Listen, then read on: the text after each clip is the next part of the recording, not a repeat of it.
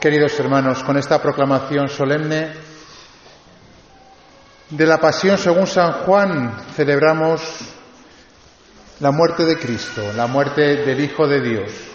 Si ayer decíamos, leíamos en, el Evangelio, lo que yo hago ahora tú no lo entiendes, pero lo comprenderás más tarde, hemos de reconocer que la muerte de Jesús, la muerte del Hijo de Dios, es sin duda lo que menos podemos comprender. Deberíamos dedicar todos los días, como recomiendan los santos, a meditar la pasión de Cristo. Estoy seguro que muchos de nuestros problemas se aliviarían al comprender que Dios ha permitido que su mismo Hijo muera en la cruz. Cuando leíamos la, la pasión, Siempre hay una frase que parece como que la escuchas por primera vez, ¿no? Y también las profecías del Antiguo Testamento. Parece mentira que con tanto detalle, 600 años de Cristo, se haya eh, anunciado la muerte del Señor, la muerte del Mesías, ¿no? Y que el pueblo no entendiese que se estaba realizando aquello que estaba escrito por los profetas y que ellos mismos estaban esperando, pero que no querían que fuese así. Pues bien, ha dicho en un momento dado, tomaron a Jesús y cargando él mismo con la cruz. Dios ha querido cargar él mismo con la cruz. Decíamos esta mañana, ¿no? Haciendo un comentario precisamente de la segunda lectura que hemos proclamado de la carta a los hebreos, ¿no? Que Cristo con, a gritos y con lágrimas pidió a su Padre que le salvase de la muerte y en su angustia fue escuchado. No fue escuchado tal y como nosotros podríamos querer, que es quitarnos la cruz, quitarle la cruz a Él, sino, como decíamos antes, en un primer nivel, eh, fortaleciéndole.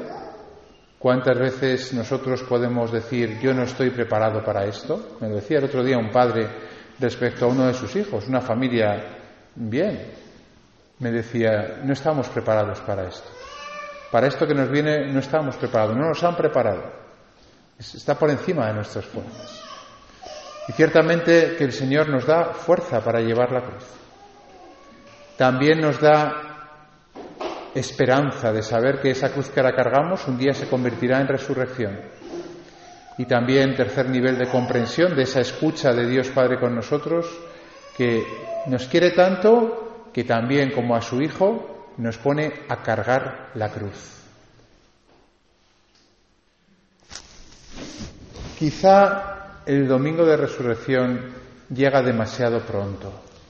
Quizá deberíamos dedicarle más tiempo a contemplar la cruz, a releer las lecturas que acabamos de proclamar, que son impresionantes. ¿eh? Hasta el punto de que dice la palabra de Dios que Jesús provocaba rechazo, rechazo Y también nosotros podemos experimentar eso muchas veces cuando sentimos la cruz, ese rechazo que tenemos, ¿no? Ante algo que nos repugna, lógicamente, con toda la espontaneidad, ¿no? Por eso, como también decíamos antes, qué hermoso que el Señor vaya trabajando en nuestros corazones y que algunos de vosotros ya incluso veáis cierta dulzura en la cruz.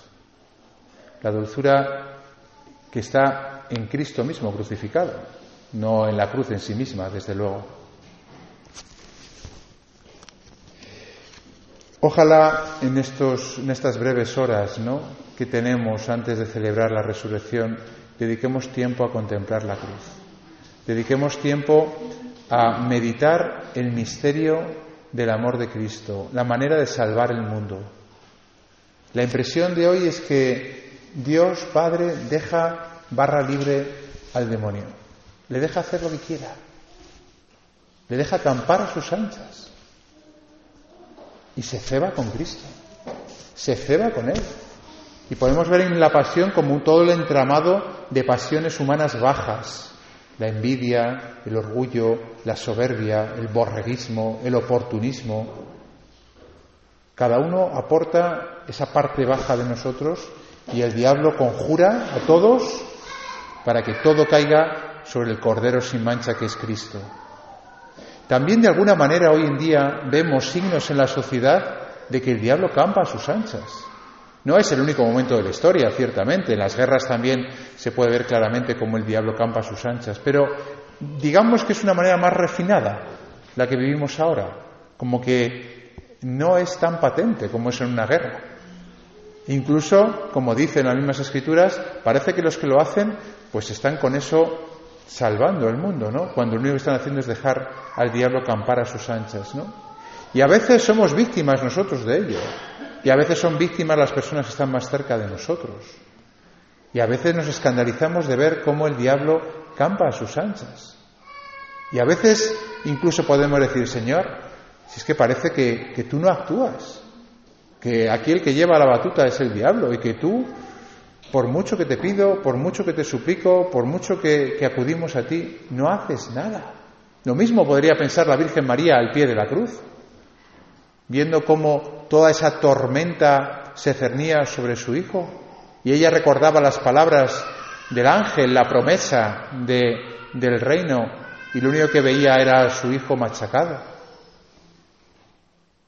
Por eso, y no es porque yo pertenezca a Stabat Mater, pero he de reconocer que cada día me enamoro más ¿no? de esa figura, la Virgen al pie de la cruz es para nosotros la figura de eh, los cristianos en el siglo que vivimos. Y a veces el que está crucificado es un ser querido nuestro. A veces somos en parte también nosotros mismos. A veces es España, a veces es un mundo que está en sí mismo machacado. Y el diablo campando a sus anchas. Como que Dios Padre le da rienda suelta total a lo que el diablo quiera. Y estamos completamente impotentes ante lo que se nos viene encima. Hasta que la víctima es sacrificada. Por eso la fe, la esperanza y la caridad de la Virgen en ese momento es lo que nos interesa. El conseguir vivir la cruz como ella lo vivió. El ser capaces de estar junto a la cruz de Cristo, tomándolo a ella como madre, acurrucándonos en su corazón y pidiéndole fuerza para vivir las cosas como ella lo vivió. De tal manera que en las situaciones que nos crucifican, ¿no?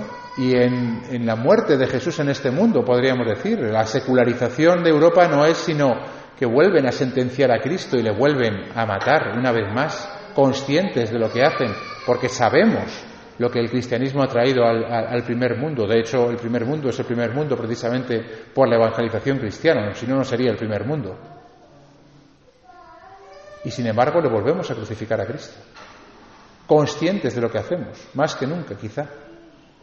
Y nosotros que asistimos a ese espectáculo tenemos que ser capaces de permanecer firmes en la fe, firmes, como la carta a los hebreos nos pide, como hemos leído también en el Salmo, ser fuertes y valientes de corazón los que esperáis en el Señor. Ese es el corazón de la Virgen y eso es lo que le pedimos hoy al Señor, fortaleza y valentía.